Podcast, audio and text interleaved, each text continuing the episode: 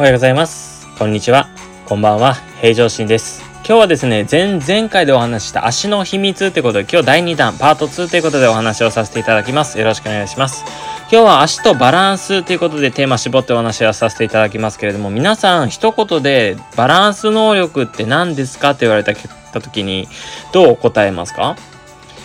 実際ですね、バランスって言ったらこうグラグラしないっていうようなイメージを皆さんお持ちだと思うんですけど、実際私理学療法士って言って病院の方で、えー、勤務をさせてもらってます。まあ整形外科の方で勤務してるんですけれども、その中でですね、日常生活活動って言って、まあいわゆるえー、立ったり座ったりだったりとか、まあ車で外出したり、まあその他公共交通機関を使って外出したり、で、ずっと立ちっぱなしで家事をしたりとか、お仕事をしたりとか、いろんなその動作の中で行っていく活動のことを言うと思っていただければいいです。で、その中でも特にこう自立度っていうのを分解して考えていくんですけれども、それを歩行に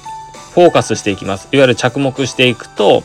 歩行自立度っていうのがあります。これは実際、転倒ですね。転倒リスクとすごく直結しているわけです。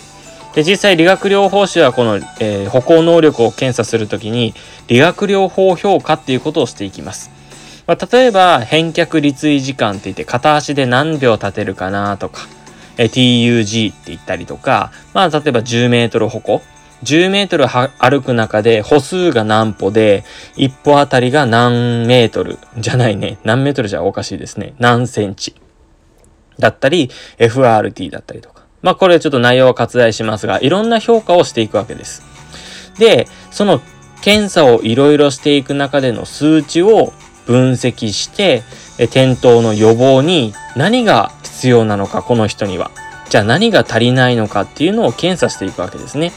だからこのバランスと転倒っていうのはすごく密接に関わってくるわけです。で、バランスって一言で言っても2つのバランスに分けることができます。一つは静的バランス。静かなバランス。いわゆる止まっている時のバランスですね。次に動いている時のバランスです。この2つがどちらも低下してしまう。片方だけももちろんそうなんですけど、両方一緒に低下してしまうと、転倒してしまうわけですね。じゃあ、転倒してしまうっていう、イメージを聞くと皆さんよく高齢者を思い浮かべるとは思うんですけれども実際やっぱりこちらの方で来る患者さんにもやっぱりご年配の方が多いです。でその高齢者に多い骨折を先にお話しさせてもらって後半にはスポーツのお話もしていきますので最後までお聞きいただければと思います。まずは高齢者に多い骨折としてましては大腿骨筋位骨折です。大腿骨っていうのは太ももの骨です。太ももの骨の近いところ、骨盤側に近いところを筋位、近い位置って言って筋位です。そこを筋位と言いますが、その大腿骨筋位骨折っていうのが上がります。で、次に上腕骨筋位骨折。上腕骨っていうのは腕の骨になります。腕の骨の近い部分、肩甲骨に近い部分が骨折してしまう。これが平常心のおばあちゃんが去年8月に起きたのがこの上腕骨筋骨折です。幸い手術に至らず保存療法、手術をしないで保存的な治療を行うことができて年末あたりぐらいですかね。やっとそこでリハビリがしっかり完結して今日常生活元気にやっております。で、次に脊椎圧迫骨折です。脊椎圧迫骨折って聞くと皆さんよく聞くのが腰椎圧迫骨折だと思います。まあ CM でもよくありました。いつの間にか骨折っていうのはこれにあたります。この腰椎っていうのが一つ一つの椎体っていうのが骨折して転倒してお尻餅をつくつくことで圧迫されて骨折することを言います。よくこれでやっぱ寝たきりになる方が多いですね。で、最後に頭骨遠位端骨折です。この頭骨遠位端骨折っていうのは皆さん手を出してもらって手のひらを自分の方に向けていただいて親指側の骨を頭骨って言います。あ、すみません。説明不足でしたね。手首から肘までのもの、前腕って言いますが、それを2つに分けることができます。親指側が頭骨、小指側が尺骨になりますが、この親指側の頭骨っていうところが遠位、さっきは筋位ってお話してましたけど、遠位なので手首側の骨折になります。この頭骨遠位端骨折、本当にレントゲン見ると、うわっていう顔をします。本当に痛そうですね。それを、えー、している患者さんを見ると。なので先ほど言った大腿骨筋骨折上腕骨筋骨折脊椎圧迫骨折頭骨、遠端骨折。この4つの骨折がやっぱり多い骨折になりますので、それが結果的に寝たきりになってしまうわけです。じゃあその寝たきりにならないようにするために、転倒しないようにするためには、やはり予防が必要になってくるわけです。で、次にバランスとスポーツっていうお話をしていきます。有名なスポーツ選手なんですけれども、去年 MLB を引退されたイチロー選手なんです。イチロー選手のちょっと逸話をお話しさせていただきます。イチロー選手っていうのは大リーグで活躍された野球選手なんですけれども、ホームゲーム、自分の本拠地でプレーをするときと、アウェイ、えー、敵地で、えー、試合するときにどうしても移動をしないといけません。その時には荷物を運ばないといけないんですけれども、荷物を運ぶスーツケース、ありますよね。いくつかスーツケースを持って移動されるそうなんですけれども、そのスーツケースの半分、1個の半分です。1個の半分の片面に足専用のマッサージ機を入れていたそうです。っていうぐらいすごく足に気をつけていて、自分の体のメンテナンスをしていたっていうのを僕もこれテレビ番組、某テレビ番組を見て知りました。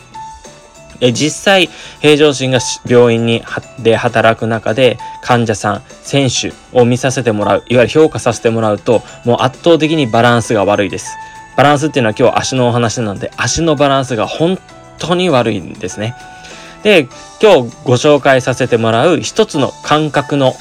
受容器のことですね。感覚をこう感じる場所の紹介をさせていただきます。カタカナですけれども、メカノレセプター。メカノレセプターになります。このメカノレセプターっていうのは刺激を感じるセンサーになってます。で、足の裏にすごく多く存在してまして、特に足の指の付け根、その中でも親指の付け根とかかとに集中しているというふうに言われております。YouTube の方ではイラストだったり、えー、体を動かす中で説明はさせてもらってるんですけれども、そちらも、えー、お時間あれば見ていただければと思います。で、このメカノレセプターなんですけれども、使わないと弱くなりますし、使うと活性化していきます。全く使わないと本当に弱っていくんですよね。衰えていくんです。でも、一回弱ったらそのままではなくって、しっかり使うと活性化していくんですね。よくご高齢な方、ご年配の方っていうのは、いや、もう私年だからって言いますけど、本当にこのメカノレセプターきれいに使っていくと、みるみるうちに片足立ちでできるようになるんです。これ本当にあの嘘ではありません。持ってもないんですけど、しっかりと活性化させたらいいんですね。